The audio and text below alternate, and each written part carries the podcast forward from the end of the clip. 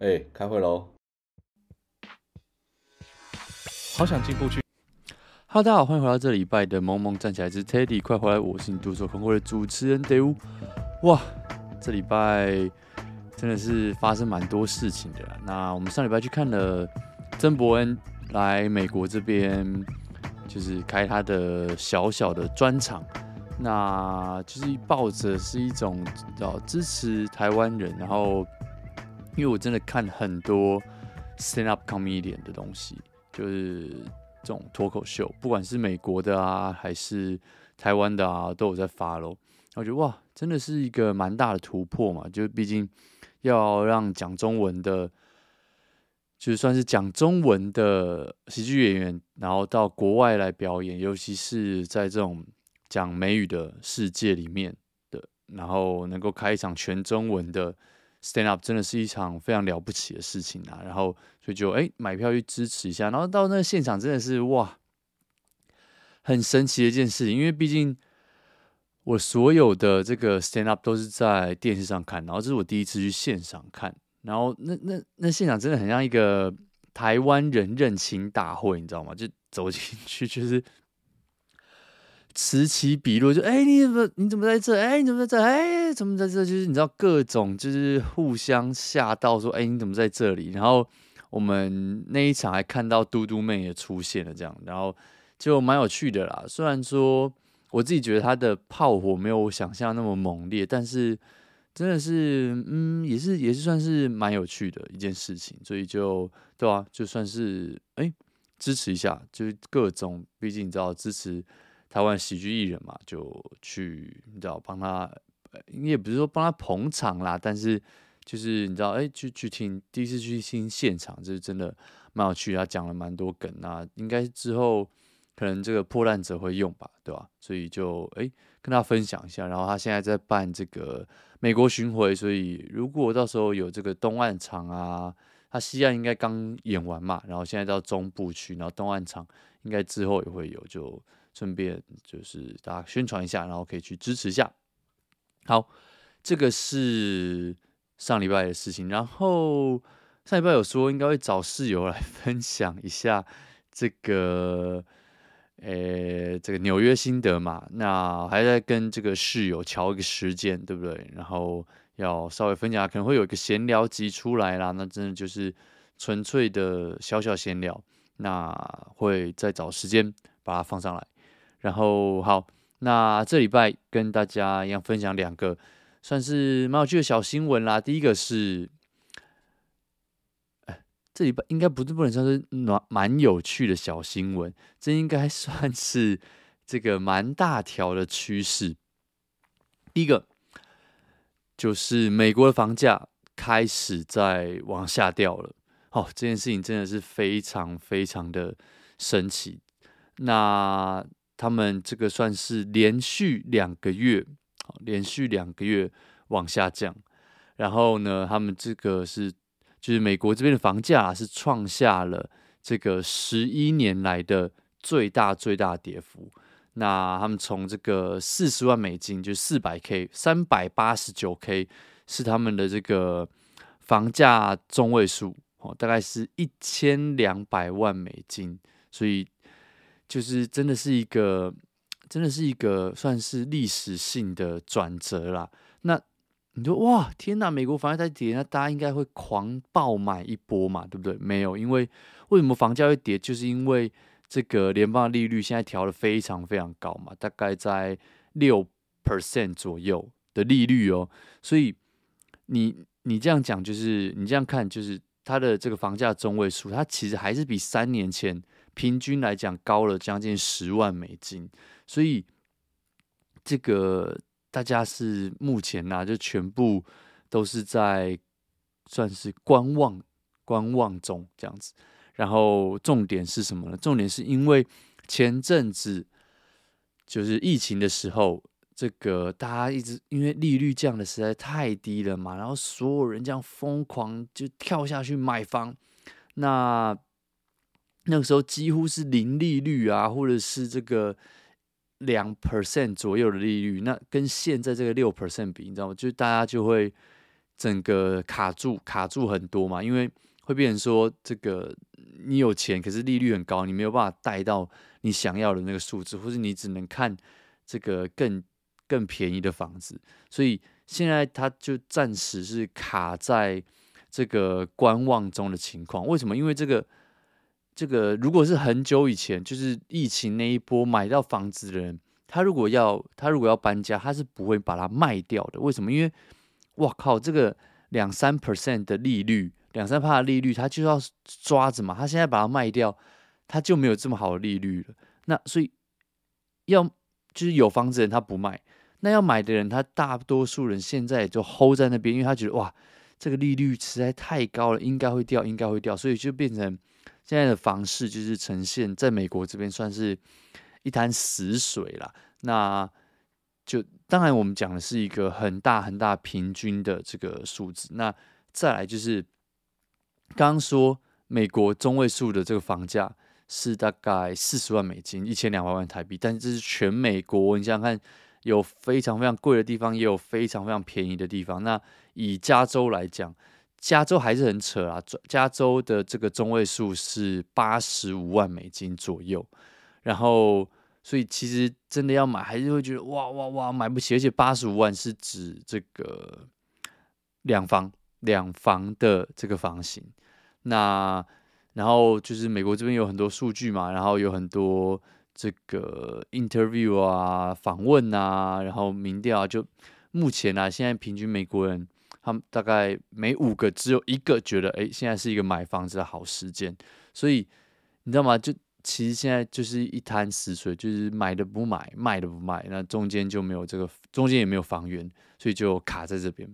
所以，然后再来一个小有趣的事情，就是虽然说这个刚刚说一潭死水，可是有一些小地方真的还是卖翻天，好像有些州像是这个 North Carolina 这种中间，然后还算有些名气的小州，他们就卖爆啦，因为就是很多很多别的州的人就是开始。跑到那边去，跑到中间去嘛，然后就像他们那边这个，光是四月就将近有这个两百两百万间的这个房子，哦，就是卖出去，真的是一个非常非常夸张的数字。那这个大多数人应该都是从这个东西岸跑过去的啦。那讲到这个，真的是。最近还是一直不停的看到旧金山，现在真的是非常惨啊！因为就是所有人都跑出来了嘛，然后大家房子，尤其是湾区那边跌价跌得非常非常的快，因为大家都跑跑跑掉了。然后像很多那边的 mall 啊，也开始陆陆续续在关，很多有名的店也开始在陆陆续续在关，真的是一件很可怕的事情。就当年一个非常。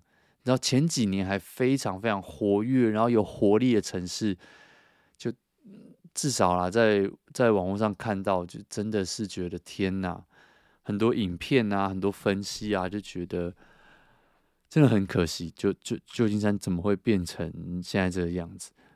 那再来反过来讲，就是美国就是一个自由市场，所以你再你再反过来看，就是天哪，那你在。转过头去看台湾的时候，就会觉得，因为像我最近有朋友就是来美国出差嘛，那真的就在聊天就会聊到说，这个台湾的这个 这已经老生常谈了啦，但是那个房价实在是太夸张了，就是跟房价跟所得比起来，真的是非常非常扯的一件事情，就是会有一种哇，纽约都没这么贵的感觉，你知道吗？然后这个。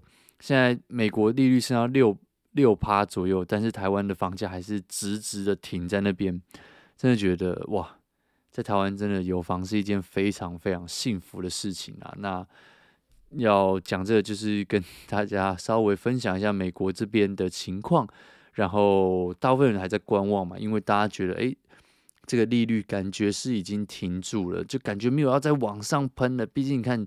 这利率已经调到前阵子银行倒的倒啊，然后什么事情就是炸的炸啊，然后房价现在也卡住嘛，所以这个对啊，那这个台湾这边就是在美国这边啊，大家就会觉得说，哎，那一应该利率会稍微往下降一点。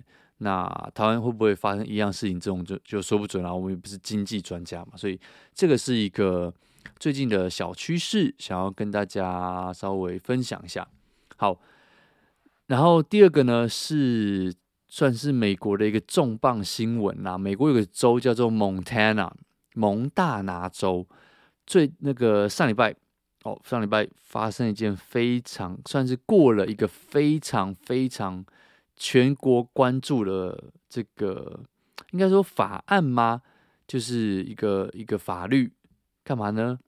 他把 TikTok 给禁掉了，给 ban 掉了。哦，真的是这个为什么这件事情这么重要？因为全美国都在看这件事情，而且这东西已经讨论非常非常久了嘛。从当时川普还是总统的时候，就一直在讨论这件事情。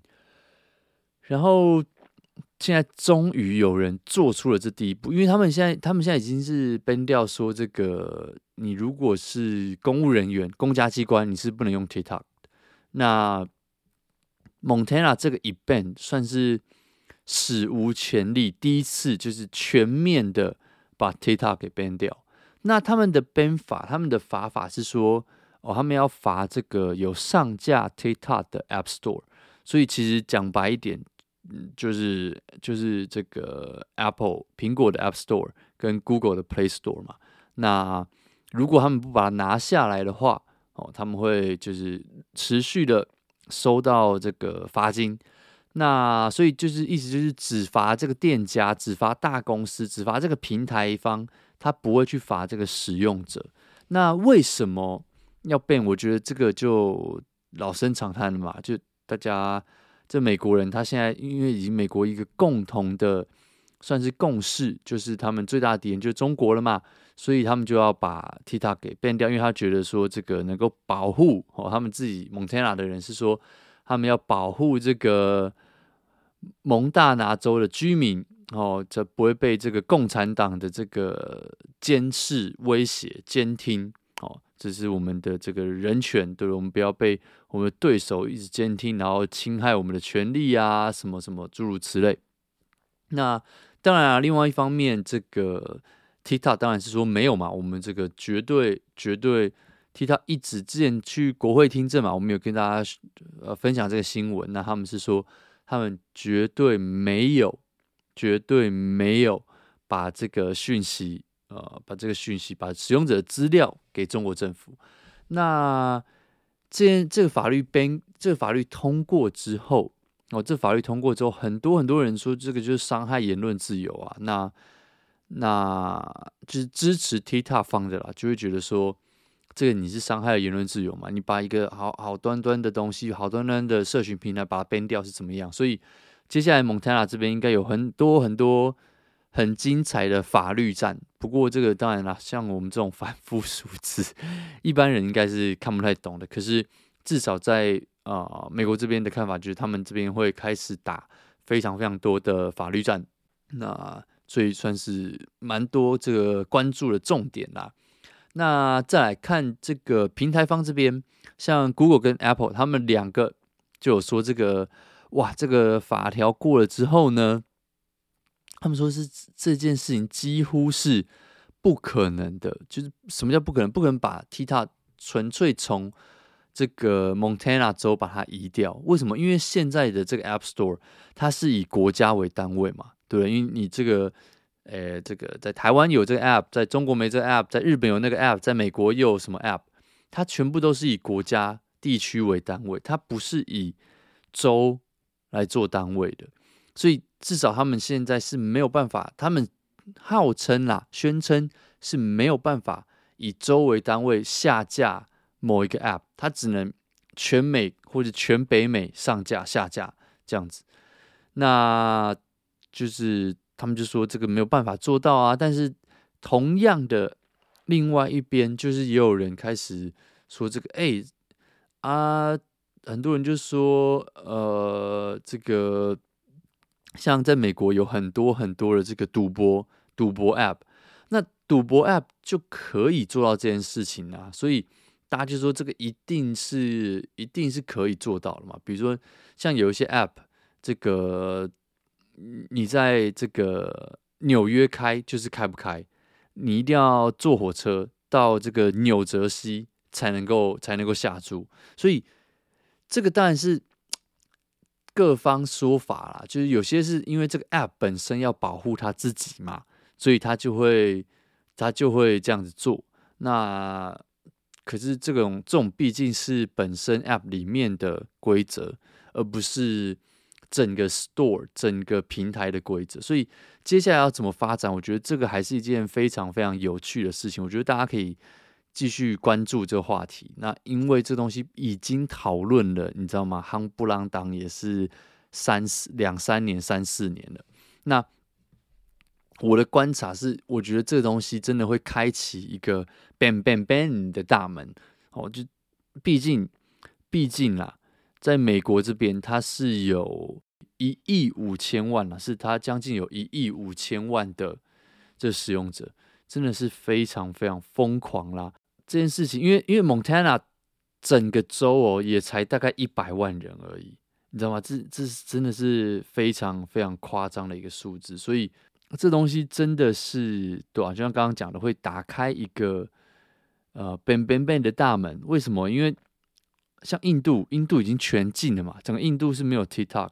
那这个美国、加拿大和整个欧盟都已经变掉，就是所有的这个公务人员是没有办法，是没有办法把 TikTok 装在这个国家。单位的装置上面，就你这只手机是，如果是政府发给你的，你是没有办法安装 TikTok 的。那所以这这这件事情已经陆陆续续在发生了，你知道吗？大家就是觉得这个 App 有问题。那同样跟刚刚看这个房价这件事情，然后 转过头来看一下台湾，就你知道吗？就如果欧洲跟跟。跟美国都开始陆续在做这件事情了。那身处在这个中国头号 目标的台湾的这个立委诸公们，不知道会不会接下来会有下一步的动作啊？因为我觉得这个真的是蛮有趣的一件事情。那你如果问我，我我是觉得，就这东西真的是一个两面刃啊。那毕竟现在所有的流量都在上面，现在年轻人全部都在。这东西上面，那你一一刀把它砍掉，可是大家又好像没有一个真的是足够的证据去说，哎，这东西就是会把资料泄露给中国，所以现在大家好像有点在捕风捉影这种感觉，你知道吗？所以这件事情真的是一件非常非常困难的事情，可是至少啦，至少可以看出这个趋势，就是更多的禁用消息。会慢慢慢慢的出现这样子。好，那这是这这礼拜两个算是比较大的新闻。那还有一个算是比较小的新闻，就是 Netflix 他们现在开始后真的确定要把大家也是一样开始要抓各位在这个 share password 这件事情，就是共享账号了。不管是台湾还是美国，都已经陆陆续续开始有公告出来了。就是如果你不把你不多付钱的话，你是没有办法共用账号。像台湾，我记得是你可以多付一个一个额外的账号一块钱，一个额外的使用者，sorry，不是一块钱，一个额外的使用者一百块，然后你可以就让他们继续待在你的账号里面，或者是他可以就是移出来。那我是我之前有想要移出来，可是我觉得那移出来功能不是很好用，因为我自己是。有一个账号，然后我有一个跟人家共用的账号，所以我想要把跟人家共用的账号移到我自己本身的账号里面，结果好像没有办法，你只能移出来，然后同时创一个新的账号。反正就是我个人觉得这功能做可以做得再更好一点啦。那在美国这边，我记得如果你要移出来的话，好像是要花七块钱美金这样子，因为它毕竟 Netflix。每一个国家的定价策略是不一样的嘛，所以不过这件事的的确确是在发生了。所以如果好不好？如果大家你现在是在共用 Netflix 账号的朋友们，对不对？现在他们要来找你开刀啦，所以准备好，准备好要 稍微多付一点钱，或是自己多开一个账号了，好不好？这件事情的确哦，我们已经讲了大概半年多，这真的真的要发生了。好，那以上是这一拜新闻更新啦。那有这个听众回报，我们记得第二季的最后面的时候讲到很多很多这个自动扫描机，然后这个结账机、收银台相关的新闻嘛。我们甚至一度成为了全台最大的这个自动 结账相关 podcast。对，那我们听众回报说，哎，这个 Uniqlo 在台湾也有自动结账机了，听说也是非常的方便，就全部东西都丢上去，然后一次就可以。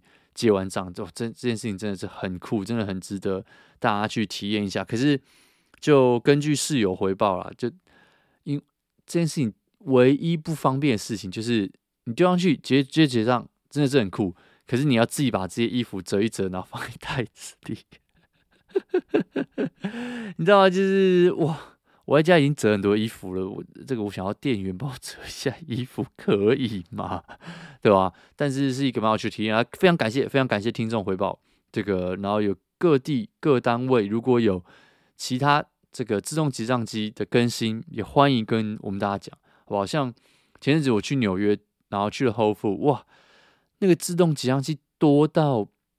一个扯淡的地步，诶，大概二十几台自动结账机，然后还要排队去使用自动结账机，因为在加州这边，呃，自动结账机会有，可是很少，可能一间超市就是个三台到五台左右，可是，在纽约真的好夸张，二十几台，然后就全部人在那边哔哔哔哔哔哔哔这样子，对，所以真的个不知道，对吧？不知道台湾最近这个自动结账机有没有变多？欢迎大家继续。跟我们回报一下。好，那最后来稍微看一下听众留言啦。一个是这个我们好朋友当在初始画面，他说科技的直接吗？五颗星。他说听到室友要来，我先给五颗星。感谢感谢，还没有来，但是应该会找，一定会找个时间，好不好？来当一个闲聊集。好，然后他说劳动那段，劳工那段很有感。台湾人很爱说别人赚很多，像是不准台铁罢工，民众抱怨台铁罢工可以，但不要妨碍到他们。没有妨碍到民众，怎么可能上头老板会理？就是要给民众不方便，政府才会理啊！支持所有产业的罢工，因为不知道改天会不会轮到自己要争取权益。台湾人大部分都算是很有责任的，会罢工都是被逼到了点点点点点，对吧？我真的觉得是这样嘛？因为我真的觉得那些不要妨说不要妨碍到他们的人，真的是很很荒谬啦！就如果人家赚的比你多，就不能罢工，那永远都会有比你赚的少的人啊！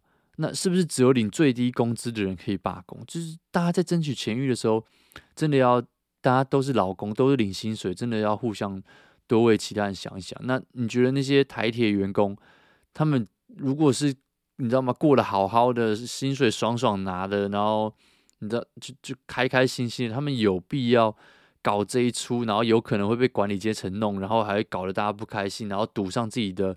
在台铁的算是半个铁饭碗，然后在那边弄来弄去嘛，就真的不是都被逼要决定才会走上这一步嘛？就没有人过得舒舒服服的会想要罢工，所以真的我觉得大家这个同理心还是要有一点。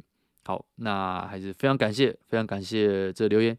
接下来是南湾菜菜子，他说五月十七讲 Asian Culture 是 Jimmy O Yang，没错，就是他本人。然后他说五颗星，他说他演了 Silicon Valley 的。